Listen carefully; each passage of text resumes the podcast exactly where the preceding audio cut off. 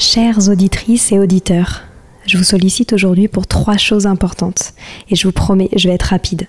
La première, j'ai lancé un sondage pour mieux vous connaître et faire évoluer mon travail. Si vous avez 5 minutes, cela m'aiderait énormément que vous y répondiez. Le lien est en description des derniers épisodes du podcast. Deuxième point, gagner ma vie avec le podcast est un gros challenge en ce moment. Pourtant, vous êtes de plus en plus nombreux ici. Alors si vous avez des contacts d'entreprise ou de fondations dans l'enfance, dans l'éducation, dans l'enseignement, dans la transmission, n'hésitez pas à m'écrire sur Instagram ou sur LinkedIn. Et enfin, si ce n'est pas déjà fait, abonnez-vous au podcast sur votre plateforme d'écoute préférée en cliquant par exemple sur suivre sur Apple Podcast ou s'abonner sur Spotify. Cela m'aide beaucoup à remonter dans les fameux algorithmes des plateformes. En tout cas, je tenais à vous remercier infiniment d'être toujours aussi nombreux à nous écouter. À très bientôt.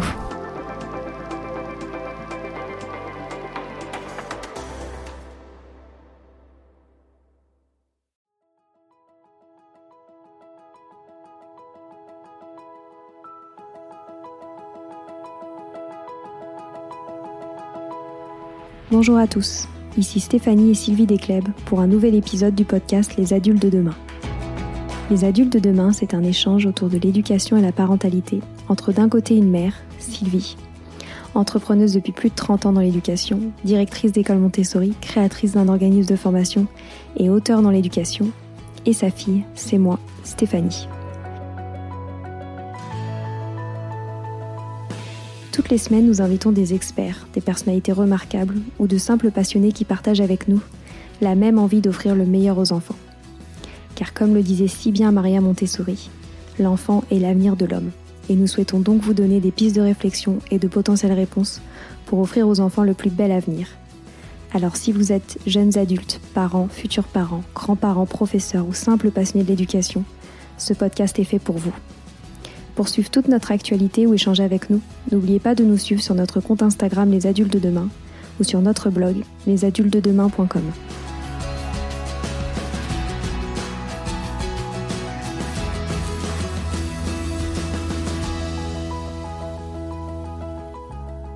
Pour ce nouvel épisode d'Histoire de profs remarquables, on échange avec Séverine ou maîtresse Sève sur les réseaux sociaux afin de découvrir le concept de la classe flexible à travers un aménagement spécifique et une pédagogie réinventée. Séverine nous partage comment celle-ci a favorisé l'autonomie et le développement des enfants dans sa classe. On ne vous en dit pas plus, c'était passionnant.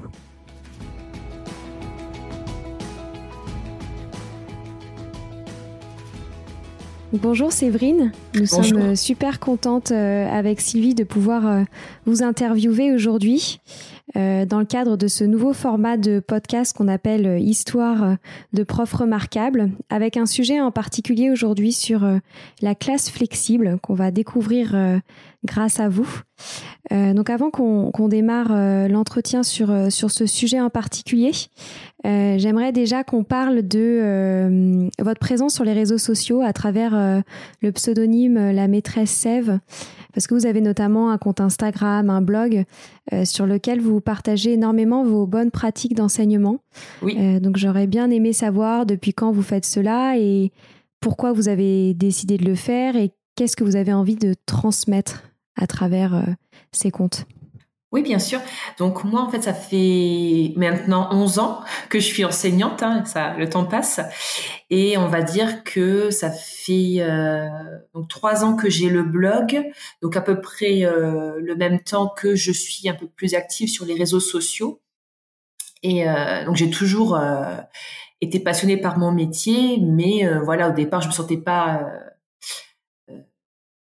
capable de, partager autant, mais euh, avec les années, avec euh, les expériences, les échecs que j'ai pu euh, que j'ai pu rencontrer, les les essais que j'ai réalisés, les succès aussi que j'ai eu dans ma classe, j'ai eu envie de partager tout ça avec les collègues et notamment avec bah, les plus jeunes, avec les enseignants débutants qui, au fur et à mesure de nos discussions sur les réseaux sociaux m'ont fait part de leurs questionnements, de leurs angoisses, de leurs craintes.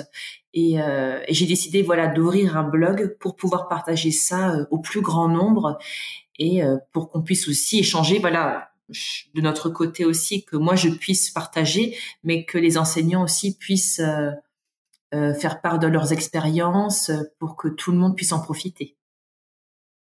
C'est génial. Donc vous avez mentionné que vous êtes enseignante depuis 11 ans.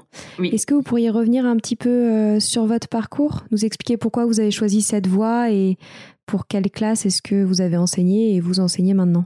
Oui, donc euh, en fait, moi j'ai fait des études pour être enseignante. Hein. Au départ, euh, j'ai fait euh, une licence de biologie parce que le monde scientifique m'intéressait beaucoup et m'intéresse encore. D'ailleurs, je, je le remets tout doucement en place aussi au sein de ma classe. Et donc j'ai commencé tout de suite à être enseignante. J'ai travaillé quelques années dans des milieux très difficiles, plutôt en cycle 3.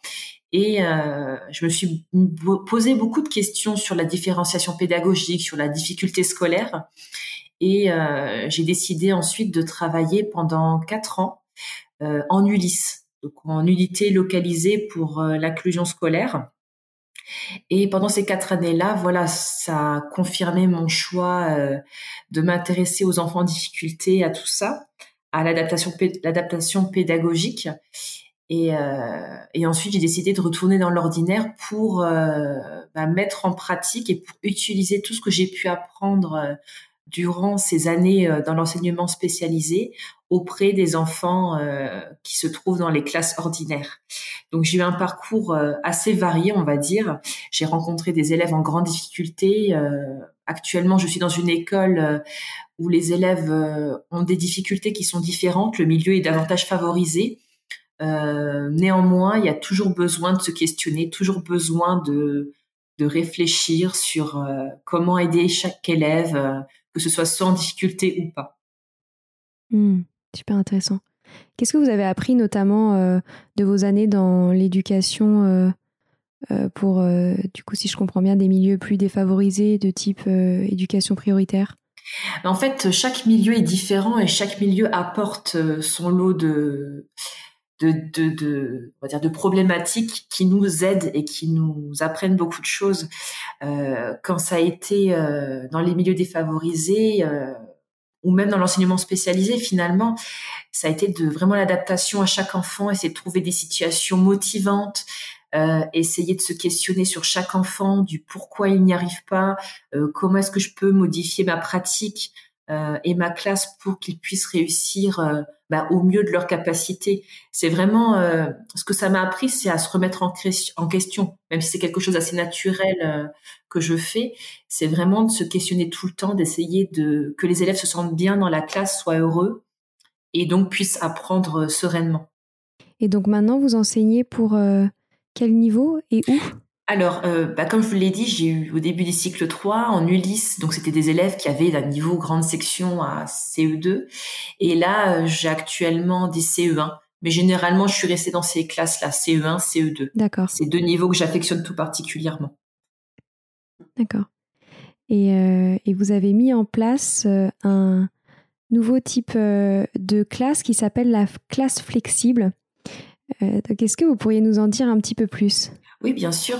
Alors déjà, la classe flexible, c'est pas venu euh, comme ça du jour au lendemain. Ça a été un travail de longue haleine avec euh, mes anciennes collègues euh, de mon ancienne école. En fait, c'est parti d'un, d'une problématique que je pense on rencontre que rencontrent beaucoup d'enseignants. Euh, voilà, c'est une difficulté de de réaliser un enseignement de qualité pour tous les élèves.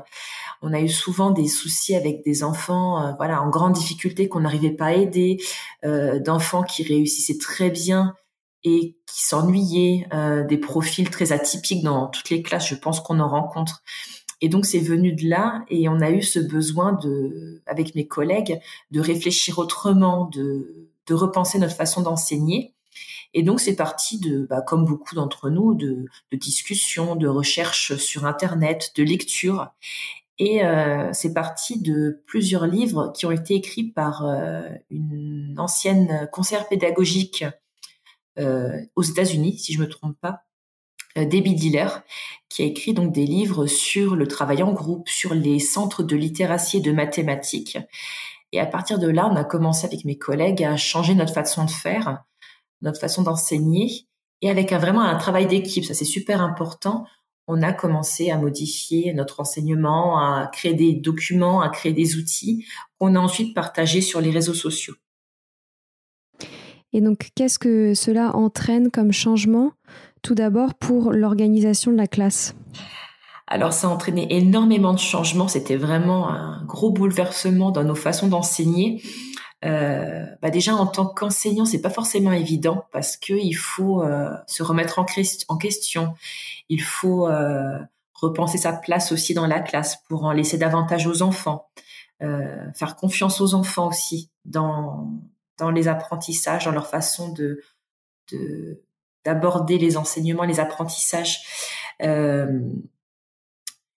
Euh, ça a changé aussi beaucoup de choses euh, donc à notre côté parce qu'on se sentait euh, bah, plus serein, euh, moins stressé à vouloir courir après les programmes au lieu de penser d'abord au bien-être des enfants. C'était vraiment un tournant à ce niveau-là. Et au niveau des enfants, bah, j'ai envie de dire que ça, ça a tout changé en fait.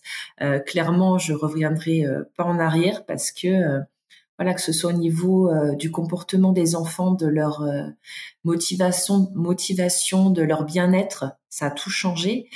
Et puis également au niveau des apprentissages, on a, on a et ils ont un autre regard sur ça. Et ça facilite beaucoup de choses, même si voilà, au départ, c'est important de le dire, euh, il y a beaucoup de travail et c'est énormément de, de remise en question au départ.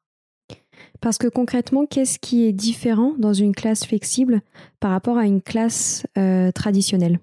Alors, ce qui peut marquer d'abord ou choquer, ça dépend comment on voit les choses, quand on arrive dans une classe flexible, ça va être euh, l'autonomie peut-être qui est donnée aux enfants. Parce que c'est vraiment un des points sur lequel on, axe vraiment. Euh, les enfants, alors on, le dit souvent, on l'entend, hein, qui sont acteurs de leurs apprentissages, mais ça dépend ce qu'on met aussi derrière. Mais là, vraiment, ils sont, euh, c'est eux qui sont les acteurs principaux. C'est moi, je suis là, l'enseignant est là en tant que guide, accompagnateur, mais c'est eux qui font tourner la classe. C'est eux qui euh, font que les séances fonctionnent.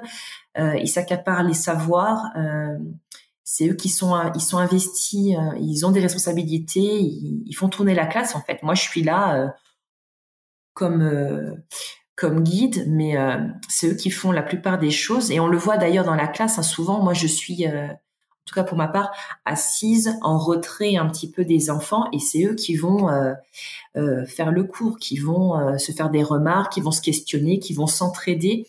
C'est vraiment une petite fourmilière d'élèves qui interagissent les uns avec les autres, voilà, de manière bienveillante, bien évidemment, mais de manière efficace.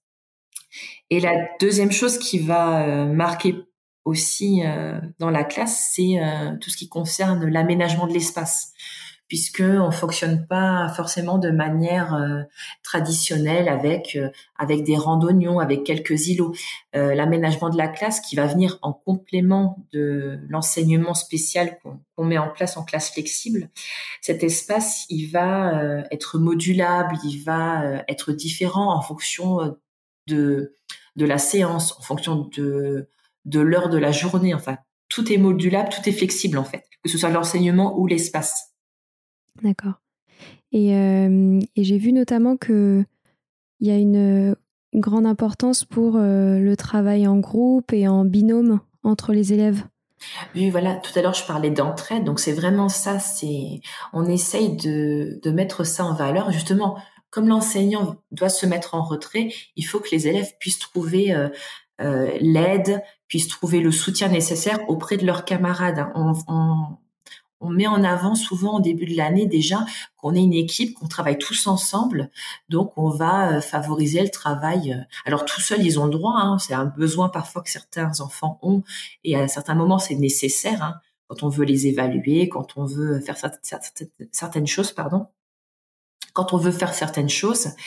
Euh, mais on va essayer de valoriser le travail, voilà, par deux, par trois, voire en demi-classe, euh, que ce soit euh, pendant les temps d'apprentissage euh, où ils vont être euh, en phase de recherche, euh, voilà, par deux, trois, pour trouver, pour travailler sur l'apprentissage en question. mais ça va être aussi en autonomie quand ils vont devoir se débrouiller sans moi, sans l'enseignant. Euh, pour euh, comprendre une consigne, pour euh, comprendre ce qu'on attend d'eux, de travailler avec un camarade ou d'aller eux-mêmes de manière assez spontanée chercher le camarade dont ils savent qu'il est expert, en tout cas qu'il connaît plus d'éléments qu'eux et qui va pouvoir les aider. C'est ce que j'allais vous demander, c'est qu'en effet, l'un des grands principes, c'est l'autonomie. Et oui. j'avais vu notamment que vous mettez en. enfin, qu'il y a des, la mise en place de centres d'autonomie organisés. Oui, voilà. Alors, en classe flexible, il y a deux, euh, deux façons de travailler, enfin, que nous, on a, euh, on a mis en place avec mes collègues. Il y a les ateliers individuels de manipulation, euh, qui est fait notamment, voilà, sur les réseaux sociaux par Maîtresse Evie. Euh, et il y a les centres d'autonomie qui sont développés notamment par des dealers dans ses livres. Et l'idée, en fait, ça va être en autonomie de proposer des activités euh, qui sont adaptés au niveau de chaque élève. Donc, il va y avoir différents euh, niveaux proposés et de proposer surtout des activités dans tous les domaines. Donc, ça va être en mathématiques, en français, ça peut être aussi en art, en anglais. Euh, bah, vraiment, tous les domaines peuvent être concernés. Et ça va être des activités euh, bah, soit de découverte, mais aussi beaucoup de réinvestissement. C'est-à-dire, on va travailler en apprentissage euh, je sais pas, la place, la valeur des chiffres dans un nombre. Donc, on va le travailler ensemble, on va avoir des situations, problèmes, etc. Et ensuite, l'idée, c'est que euh, les centres d'autonomie vont permettre euh, de renforcer ces apprentissages euh, par des de manière euh, à intervalles en fait de plus en plus espacés. On travaille aussi sur la mémorisation et euh, de proposer aux élèves des situations qui vont leur permettre de réinvestir ces connaissances de manière assez régulière euh, tout au long de l'année finalement. Et euh, ça va permettre également à des élèves dont les connaissances sont encore fragiles de pouvoir les asseoir, de pouvoir les renforcer et les retravailler peut-être différemment. À savoir que dans les centres, on a énormément de manipulation, comme dans les apprentissages, mais là vraiment encore plus, où l'élève va pouvoir retravailler des compétences un petit peu de manière différente que ce qui a été fait euh, en centre guidé, donc avec l'enseignant. Mais l'idée, c'est que ce soit ludique, que ce soit autocorrectif aussi, que l'élève puisse tout de suite voir s'il a faux ou s'il a juste pour pouvoir se corriger et pouvoir justement progresser. C'est l'idée des centres d'autonomie aussi. D'accord. Et vous travaillez avec des plans de travail également? Voilà, donc en fait, les centres d'autonomie euh, sont régulés par des plans de travail. Alors en fonction de la capacité d'autonomie de, chaque élève, euh, moi, en tout cas dans ma classe, je leur propose différents, alors plan de travail, fiche de route, ils ont différents noms, mais c'est pas ça qui, importe vraiment. C'est ce qu'on y met finalement. Euh, certains élèves vont avoir un plan de travail à la journée où je vais leur imposer en leur disant, bah, je veux que tu fasses ce centre de lecture, ce centre de mathématiques. Euh, parce qu'il y a des élèves, notamment les élèves qui sont, euh, que j'avais moi par exemple inclus, euh, qui venaient d'Ulysse, et qui au niveau de l'organisation de la gestion du travail personnel, c'était très compliqué. Hein.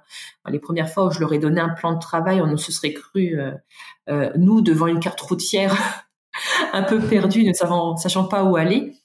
Donc l'idée, c'était de les, voilà, de structurer le travail pour qu'ils puissent faire faire ce qu'on leur demandait de manière organisée, de manière efficace. Et puis ensuite, tu en as des élèves qui sont plus autonomes. On va donner le travail à la semaine et ils vont pouvoir justement réguler en fonction de ce qu'ils ont envie de faire. Alors, c'est intéressant parce qu'il y a pas mal d'élèves qui développent des stratégies très intéressantes et qui vont me dire, bah, moi, maîtresse, je préfère commencer parce que je n'aime pas pour être tranquille le reste de la semaine. Ça peut ce que nous on peut faire aussi quand on on va commencer par euh, voilà faire ce qui nous embête, les démarches administratives ou des choses comme ça, mm. pour finir par ce qui nous plaît vraiment. Et d'autres élèves qui me disent ben moi je commence par quelque chose qui me plaît pour me motiver et pour continuer ensuite le reste de la journée. Donc c'est hyper intéressant aussi de de voir après les finalement les les caractères qui se dégagent euh, de ces façons de faire. Et puis ensuite, il y a des plans de travail beaucoup plus libres où là, euh, on va travailler avec des élèves qui ont déjà une capacité de métacognition et de connaissance de leurs propres compétences qui est déjà très développée. On va justement les laisser plus libres en leur disant, ben, je voudrais que tu travailles ta, lecture, et après tu travailles ta lecture comme tu veux. Tu peux travailler ta fluence, ta compréhension. C'est toi qui vas aller chercher euh, l'activité euh, dans des boîtes. Hein. Il y a tout un système d'organisation et de rangement. Tu vas prendre ce dont tu as besoin. C'est à toi. Je te fais confiance. Tu gères le truc comme tu veux. Voilà, donc c'est vraiment un plan de travail qui est, euh, bah, comme tout le reste de la classe finalement, adapté à chaque enfant et qui on essaie de correspondre et de tendre au maximum à leurs besoins du moment finalement. D'accord. Et euh, est-ce que vous avez eu des difficultés euh, à mettre en place cette, cette méthode d'enseignement, notamment avec les effectifs importants que vous avez Alors, Oui, alors c'est vrai qu'on a eu plein de difficultés, hein. clairement. Quand on veut changer de, de pratique, comme on a pu le faire avec les collègues, on a rencontré énormément de, de difficultés parce que voilà, tout changer comme ça, c'est pas si facile. Euh, je dirais que les problèmes qu'on a rencontrés, oui, au niveau de l'effectif, alors pas tellement, parce qu'on a pu se dire, voilà, euh, moi j'ai des collègues qui m'ont dit, mais moi j'ai 26, 27, 28 élèves, je peux pas mettre une place en place la classe flexible, j'ai pas de place, euh, ma classe elle est trop petite, voilà, il y a plein de euh, de difficultés comme ça matérielles qui peuvent effrayer. moi, savoir que j'ai quand j'ai commencé, donc j'étais dans un milieu assez difficile. on n'était plus en REP, mais on avait des élèves à profil REP hein, clairement, donc des élèves en grande difficulté, euh, des problèmes de comportement.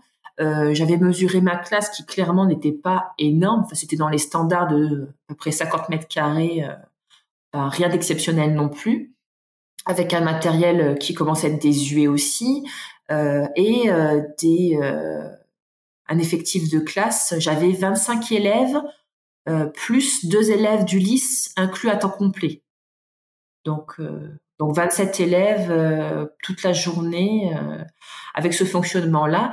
Et au contraire, moi je trouve que ce fonctionnement-là m'a permis de de d'accepter cet effectif et de et d'en faire presque une force parce que finalement en travaillant souvent en demi-classe donc finalement, j'avais souvent que 12-13 élèves face à moi, les autres en autonomie.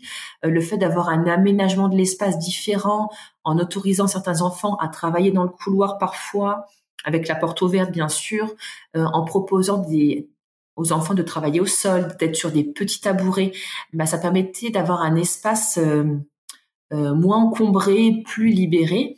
Et j'ai eu souvent d'ailleurs ma directrice qui venait en classe le matin pour prendre les élèves absents pour voir un petit peu combien d'élèves j'avais dans ma classe et qui me disait mais t'as combien d'élèves absents aujourd'hui? C'est c'est horrible. Et je dis non non ils sont tous seuls les 26 les 27 mais voilà on a moi c'était fait voilà oppressant d'avoir tous les élèves face à soi. Et, euh, et finalement ce côté j'ai trop d'élèves dans la classe il est euh, il est un peu mis de côté quand on a une classe flexible. Alors je dis pas quand on a commencé à avoir 30 élèves, même en classe flexible, ça devient compliqué à gérer, hein, faut pas se le cacher. Mais ça permet de diminuer un peu cet effet oppressant qu'on peut avoir quand on a beaucoup d'élèves euh, assis en randonnion face à soi finalement. Et dans votre école, vous travaillez euh, toutes, de la même, tous de la même façon?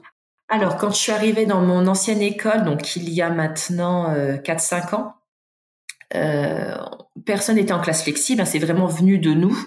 Et on était finalement, euh, on était combien? On était quatre à le, enfin trois vraiment à l'avoir mis en place au tout départ. Non quatre, je dis des bêtises. On était quatre. Et puis ensuite, il y a d'autres collègues qui se sont euh, ralliés à notre cause finalement. Euh, donc euh, pratiquement tout le, une bonne partie de notre cycle 2 était en classe flexible. Et là, moi maintenant, j'ai changé d'école. Je pratique toujours la classe flexible, mais je sais que dans mon ancienne école, il y a d'autres collègues qui sont arrivés ensuite euh, après mon départ et qui se sont lancés dans la classe flexible. Donc c'est un bien. Il y a eu un peu de turnover, mais finalement, les nouvelles collègues euh, qui étaient assez jeunes et qui avaient cette envie de voilà de travailler différemment se sont lancées aussi. Et comme elles étaient accompagnées de mes anciennes collègues qui avaient déjà un petit peu d'expérience là-dedans, ça s'est fait assez facilement et euh, et assez naturellement finalement. C'est une méthode d'enseignement qui se rapproche euh, beaucoup de, des valeurs euh, des pédagogies actives euh, type Montessori qu'on connaît bien dans la famille. Est-ce qu'il y a des différences importantes du coup avec ces pédagogies-là? Alors c'est vrai que quand on a commencé la classe flexible, finalement, on sait. enfin moi, je vois la classe flexible, je vois ça comme un, un énorme mélange, un mix d'un petit peu de tout, parce que finalement dans la classe flexible, oui, on fait un petit peu de Montessori euh, parce qu'on va mettre en avant la manipulation, on laisse le choix aussi euh, aux enfants de faire certaines activités. On a aussi de la pédagogie freinée qui va venir se, se, se greffer. En fait, finalement, la classe flexible, c'est un mélange et c'est pas vraiment une, une pédagogie au sens voilà de Montessori où on a quand même des critères et des caractéristiques assez précises. Enfin, je suis pas une experte de Montessori, mais c'est moi ce que l'impression que j'en ai ou de freiner. Voilà, on a des critères assez assez caractéristiques. Euh, la pédagogie flexible, ça, enfin non, la classe flexible, c'est plutôt euh, un état d'esprit et ça va être vraiment d'adaptation. Ça va être euh, faire en fonction de ses élèves et justement aller piocher. On peut aller piocher chez du, dans Montessori, dans Freinet, dans d'autres. c'est pas ça qui importe. C'est vraiment que ça corresponde à, à notre façon d'enseigner, aux besoins des enfants. Donc c'est ça qui va faire la différence avec d'autres pédagogies qui sont un peu plus anciennes et peut-être plus développé euh, jusqu'à maintenant. D'accord. Et euh, vous faites euh, également un, grand rapprochement avec les neurosciences? Oui, alors c'est vrai que moi ça vient de, je pense de mon côté, voilà, comme je disais au début de, de ce podcast, de mon de mon expérience de scientifique et j'ai eu un parcours euh, beaucoup axé à ce niveau-là. Donc moi, voilà, le corps humain, le cerveau, euh, c'est des sujets qui me passionnent énormément et qui finalement vont se rattacher assez naturellement à la classe flexible et, euh, et aux pédagogies actives, je pense, de manière générale. et d'ailleurs, c'est un sujet que moi, je vais tendre à développer les prochaines années, maintenant que la classe flexible est un peu plus assise dans ma façon de faire.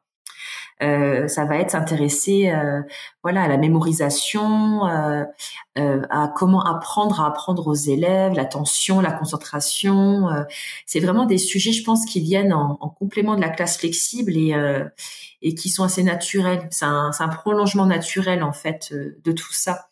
Et je pense que c'est quelque chose qui qui a qui aurait intérêt à être développé et qui pourrait apporter encore plus en fait aux enfants. Toujours dans l'idée de d'un bien-être, euh, d'apprentissage facilité et, plus naturel. Très clair. Et comment les parents ont réagi face à la mise en place euh, de cette nouvelle classe?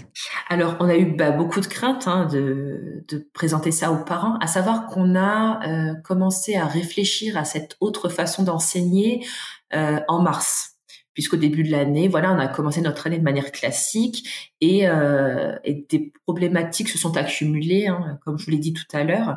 Et c'est au mois de mars où on a eu un ras-le-bol, on a eu besoin de changer, on a eu cette envie de changer. Et donc au départ, on n'a pas dit aux parents qu'on changeait de façon de travailler. on a dit on fait des essais, voilà, on a changé un petit truc, on, est revenu en arrière, on a testé, on a beaucoup discuté avec les collègues. Et, euh, et puis au fur et à mesure, on a des parents qui sont venus nous voir pour nous dire euh, mais euh, je sais pas ce qui se passe en classe, mais en tout cas j'ai remarqué que mon enfant à la maison était plus autonome, euh, avait changé de comportement. Euh, au niveau des résultats, j'avais l'impression que c'était c'était mieux, ou en tout cas qu'il y avait plus de plaisir à venir à l'école. Enfin, c'était des petites choses comme ça qui qui se sont venues au fur et à mesure de, de cette fin d'année et euh, on a commencé voilà à expliquer aux parents, à leur dire ben voilà on a on met en place d'autres façons d'enseigner, on, on apporte des, des tables basses, il y a des coussins, on laisse les enfants en autonomie différemment. Voilà, leur expliquer un petit peu les choses comme ça ponctuellement. Euh, mais c'est finalement venu l'année d'après où euh, au mois de septembre, ben, on a dû se dire, ben voilà, faut qu'on explique quand même aux parents ce qu'on va faire. Et ce qui est génial, c'est qu'on a pu euh, profiter en fait du bouche à oreille finalement euh, des parents qui avaient dont les enfants avaient bénéficié de la classe flexible l'année précédente pour faire notre pub en fait, comme un comme un restaurant ou comme une entreprise finalement. voilà, les parents qui ont dit oui, mon enfant était plus autonome, je l'ai trouvé mieux à l'école, plus heureux. voilà, on a profité de ce de cet élan voilà de la part des parents pour faire un petit peu notre publicité et finalement euh, quand on a présenté ça après aux parents pendant la journée euh, enfin la réunion de rentrée euh, ce qui les effrayait plus, enfin dans mon cas, euh, c'était la classe double et pas la classe flexible, parce que j'avais un double niveau et c'est ça qui effrayait les parents, que je finisse pas le programme, etc. La classe flexible, ça les a pas tant effrayés que ça, euh, si ce n'est voilà qu'on fonctionnait pas de manière classique. Moi, j'ai des parents qui sont venus voir parce que je corrigeais pas en rouge, je corrigeais toutes les couleurs, donc ça les perturbait, ils comprenaient pas. parce que je laissais les enfants en autonomie des fois sur des plages voilà d'une demi-heure, donc ils se disaient mais, mais mon enfant pendant une demi-heure qu'est-ce qu'il fait? Il fait rien euh, parce que pour eux l'autonomie c'était l'occupationnel, c'était euh, t'as fini un travail, c'est très bien, euh, tu vas faire un coloriage, tu vas faire des exercices supplémentaires en autonomie. Alors que dans la classe flexible, l'autonomie c'est vraiment à part entière dans l'apprentissage. C'est vraiment une une part très très importante de la journée. Enfin, c'est des petites choses comme ça où les parents comprenaient pas parce qu'ils avaient jamais connu ça finalement. C'était d'inconnu pour eux. Mais en leur expliquant, en leur montrant les bienfaits pour leurs enfants, euh, ils ont vite euh, pris le pli et se sont vite euh, voilà accordés de tout ça et on n'a pas eu de de soucis après particuliers. au contraire, il y en a des parents qui nous disaient notamment à des collègues de CP, euh, mon enfant, j'aimerais bien qu'il soit dans votre classe parce que je sais que ce serait bénéfique pour lui, parce qu'il a besoin de bouger, parce qu'il a besoin euh, d'une façon de faire un peu différente, parce que mon enfant est différent, je le connais. Enfin, c'est plus dans ce sens-là ensuite que c'est venu de la part des parents. Hmm. C'est génial. Et parce que cette classe flexible, on peut la mettre en place pour euh, toutes les tranches d'âge?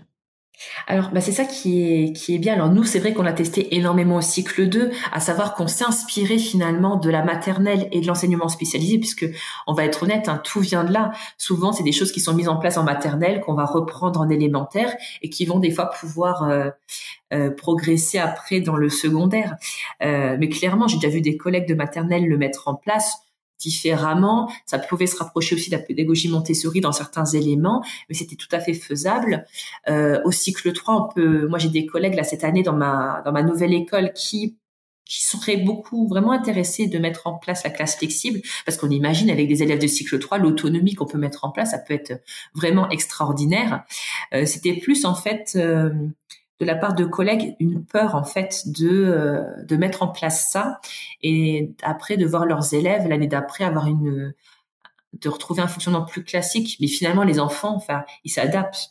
Que ce soit de la flexible à l'ordinaire ou de l'ordinaire à la classe flexible les enfants vont s'adapter.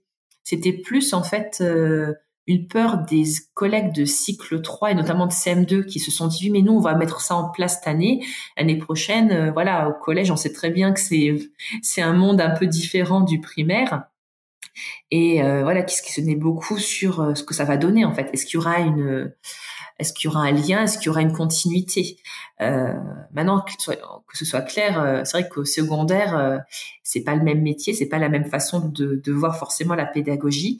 Euh, mais au fur et à mesure des années, moi, je trouve qu'il y a de plus en plus de collègues de collèges, de lycées, euh, qui se questionnent sur leur façon de faire, qui ont envie de mettre en place des choses différentes. Alors, ça va prendre du temps, c'est clair. Euh, mais au fur et à mesure, il y a des choses qui sont mises en place. Et moi, je trouve que cette pédagogie, cette façon de faire, finalement, on la retrouve même dans le milieu professionnel maintenant, avec les entreprises qui travaillent en open space, qui travaillent de manière collaborative, où on a des espaces où tout le monde travaille ensemble. Finalement, c'est ça, hein, la classe flexible en, dans le domaine professionnel, ça se retrouve un petit peu partout finalement. Donc, ça, moi, c'est adaptable et à adapter à tous les niveaux. Et comment envisagez-vous euh, la rentrée avec tous les impacts, euh, notamment Covid, euh, qui ne doivent pas faciliter la mise en place d'une classe flexible? Non, alors c'est vrai que lorsqu'on a dû retourner en classe, pour ma part, je suis retournée en classe le 25 mai. Bah, reprendre la classe flexible telle qu'on la connaissait, c'était impossible, clairement, que ce soit de manière spatiale, de la manière d'enseigner, c'était assez compliqué. Euh, on a dû euh, bah, mettre de côté certains aspects de la classe flexible. Euh, maintenant, on a quand même essayé de garder certaines caractéristiques, comme le fait de ritualiser beaucoup les journées, de mettre en avant les élèves qui soient quand même acteurs, même s'ils ont, ils devaient rester assis à leur place. Il y a des choses qu'on a pu garder. maintenant, la grande question, c'est est comment on va devoir travailler à la rentrée. Pour l'instant, on a mis de manière spatiale les classes telles qu'elles étaient avant le Covid. Mhm. Euh, la question, ça va être voilà, en fonction de comment va être euh, la situation fin août, euh, on verra bien comment on va devoir s'adapter.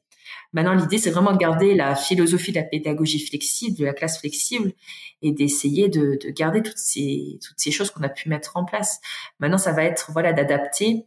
moi, je sais qu'il y a des plusieurs collègues il y a quand même des éléments qui se sont euh, qui ont émergé de ce confinement, qu'on a essayé des, choses qu'on a essayé de trouver positives.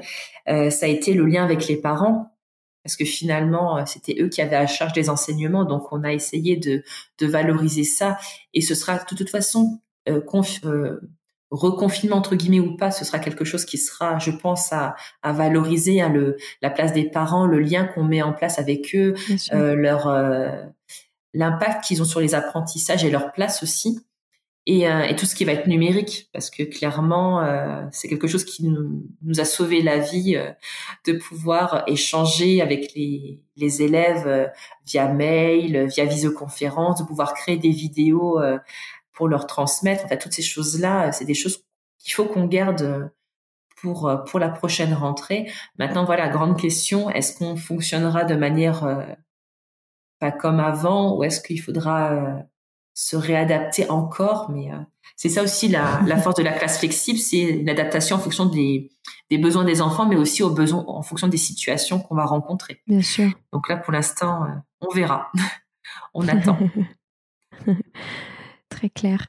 Euh, on arrive au bout de, cet entretien. Moi, j'aime quand même bien vous poser des questions euh, sur euh, le choix de votre métier et, et, mhm. vos rêves un peu futurs, parce qu'en effet, l'une des vocations de ce podcast, comme le disait Sylvie en introduction, c'est vraiment de venir valoriser ce métier d'enseignant qui nous est très cher. Et donc, j'aurais bien aimé que vous nous rappeliez qu'est-ce qui fait que vous aimez votre métier et, et pourquoi vous ne regrettez pas ce choix? Et les conseils que vous avez potentiellement à donner à des personnes qui hésitent à se lancer dans cette voie? Alors c'est vrai que moi, en ce qui me concerne en tout cas, c'est euh, quelque chose qui euh, qui est apparu assez clair euh, assez tôt finalement pendant mes études, parce que moi j'ai toujours aimé l'école, j'ai toujours aimé voilà apprendre des choses, et là le fait de pouvoir continuer à apprendre parce que finalement ce métier-là c'est ça. C'est ça qui, qui, me passionne le plus en fait. C'est qu'on transmet des connaissances aux enfants on leur permet d'apprendre de, de progresser. Mais c'est que même moi en tant qu'adulte je continue à apprendre tous les jours en fait. Que ce soit grâce aux enfants, grâce aux parents, grâce aux collègues, euh, au travers de, de, tout ce que je peux lire, des échanges que je peux avoir avec des collègues, c'est vraiment le fait d'apprendre tout le temps, de ne pas se reposer sur ses lauriers et de continuer à progresser en tant que en tant qu'adulte finalement. Et bah, si je peux ouais, donner des conseils à des personnes qui hésiteraient, c'est c'est de se demander déjà pourquoi ils souhaitent faire ce métier-là, parce que voilà, on a ça dépend aussi les, les raisons pour lesquelles euh, ce métier nous intéresse. Hein. Parce que franchement, clairement, euh, se dire que c'est pour les vacances ou parce qu'on fait pas beaucoup d'heures, euh, euh c'est pas des bonnes raisons. Parce que les heures, on en fait plus que plus que de raisons. Les vacances, elles sont. Moi, je vous avoue que là, depuis les grandes vacances, voilà, je profite, mais il y a toujours ce métier-là en fond qui est là voilà que ce soit par rapport à ma classe ou à des projets voilà qui se mettent en place voilà comme les podcasts qu'on est en train de faire il y a toujours des choses à faire. Euh, on s'arrête jamais vraiment. Euh, voilà, c'est de se demander pourquoi on fait ce métier-là. Euh, est-ce que c'est pour les bonnes raisons? Et mais c'est en tout cas c'est un métier moi je regrette pas de faire. Je je me vois pas en tout cas moi faire autre chose. je me vois évoluer. Je me vois pas forcément rester voilà enseignant dans une classe toute ma carrière, mais en tout cas rester dans le milieu d'enseignement, continuer à partager, à échanger. Ça clairement c'est quelque chose qui me passionne et qui me qui me qui fait que le matin je me lève avec plaisir et que je suis contente d'aller travailler. Euh, ça je pense que c'est super important. Bien sûr. Et si vous aviez une baguette magique et que vous pourriez changer quelque chose euh, au modèle éducatif actuel en France qu'est-ce que vous changeriez? Euh, oh là là, c'est une sacrée question, c'est compliqué. euh, bah disons que si je ah, qu'est-ce que je pourrais C'est compliqué. Euh, bah, moi, j'aimerais bien que tous les collègues aient, les conditions euh, pour pouvoir euh, faire en sorte qu'ils se sentent bien dans leur classe et que les enfants se sentent bien. Parce que c'est pas forcément évident de.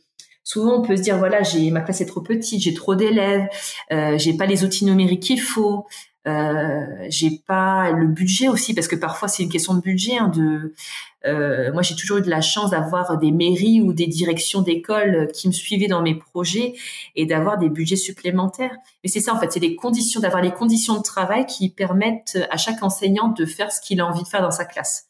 Et ce qui est pas forcément évident. Euh, exactement. Je crois que c'est le plus important. Après, euh, après le reste, c'est euh, c'est euh, c'est c'est annexe mais, mais vraiment voilà de sentir bien dans sa classe d'être heureux d'être enseignant et d'être heureux et d'avoir des élèves aussi épanouis je crois que c'est la base du du métier et si on a ça euh, je pense qu'on est déjà pas mal on est bien d'accord. Eh ben, mm. merci mille fois pour merci beaucoup. ce partage qui était très très intéressant. Mais avec plaisir. beaucoup. Avec plaisir. Merci de m'avoir proposé. Un très bel été. Eh ben, bel été à vous aussi et plein de bonnes choses pour la suite de vos projets. Merci. Voilà, c'est fini pour aujourd'hui. On espère que cet épisode vous a plu. Avant de se quitter, on a quand même besoin de vous. Si après avoir écouté cet exposé, vous ressortez avec plein d'idées pour apporter le meilleur aux enfants, n'oubliez pas de nous laisser 5 étoiles et un petit commentaire sur Apple Podcast, sur iTunes ou toute autre plateforme d'écoute de podcast. Cela nous aidera à mieux ressortir et surtout à nous motiver pour continuer cette aventure ensemble. Si vous avez des suggestions, des idées de thèmes, des questions à poser, n'hésitez pas à nous contacter sur les réseaux sociaux, Instagram ou LinkedIn, en tapant les adultes de demain. Nous serions ravis d'échanger avec vous.